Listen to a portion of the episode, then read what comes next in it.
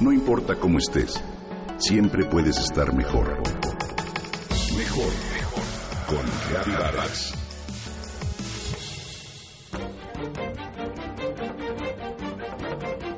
Valentina tiene ocho años de edad. Sale de la escuela y debe comerse la fruta que su mamá le ha preparado, pues una hora después tiene clase de natación.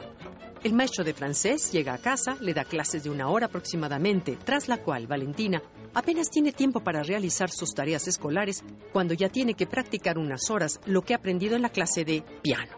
Por la tarde termina la tarea y apenas le da tiempo para siquiera tomar un libro de cuentos y comenzar a leer. Está agotada.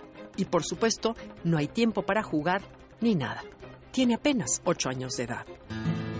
Hoy los niños han pasado a ser el centro de la familia alrededor del cual giran sus papás. Hoy los padres giran en torno a los hijos con la misión bien intencionada de darles lo mejor. Desde la mejor educación, las mejores actividades extraescolares, los mejores viajes y las mejores experiencias. Pero, ¿qué pasa?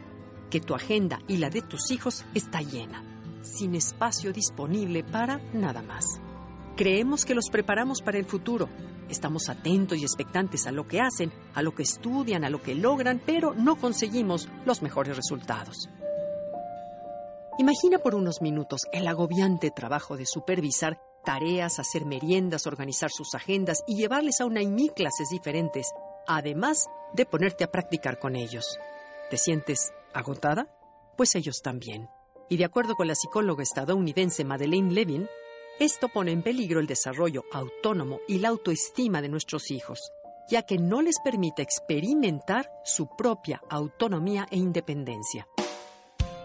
Este fenómeno se llama hiperpaternidad y tiene distintos grados. Desde los padres helicópteros que vigilan sin tregua y a sol y a sombra la de sus hijos, hasta los padres apisonadora que están ocupados en aplanarles el camino a sus hijos a fin de que estos no sufran dificultades. Recordemos que no hay que preparar el camino para el niño, sino preparar al niño para el camino.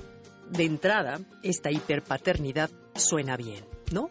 Padres y madres que mantienen ocupados a sus hijos y que están al pendiente de ellos en todo momento. Estos niños parecen no necesitar nada, pues todo lo tienen en apariencia, y sin embargo, se sienten frustrados, aburridos e infelices, porque lo que desean es una vida propia, fuera de las expectativas que sus propios padres han creado en ellos. ¿De qué manera podemos saber si caemos en la hiperpaternidad? Levin lo explica de forma clara. Lo más sencillo de identificar es que los superpapás hablan en plural. ¿Qué tenemos de tarea? Mañana tenemos examen de ciencias o perdimos el partido de fútbol. Los hiperpadres, además, responden por el niño cuando éste se le pregunta algo.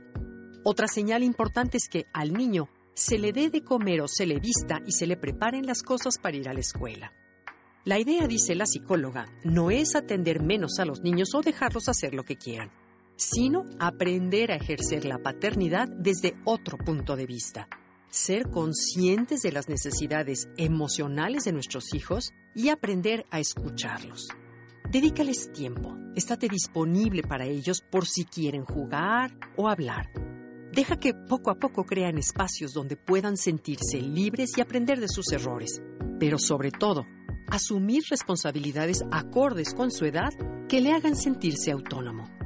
Y, por último, confía en ellos y en su capacidad de buscar sus propios recursos para salir adelante.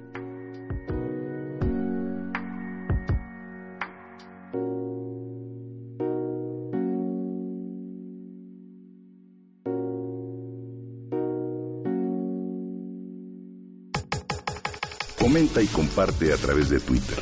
Gaby-Vargas. Gaby-Vargas. No importa cómo estés, siempre puedes estar mejor. Mejor, mejor. Con Gaby Vargas.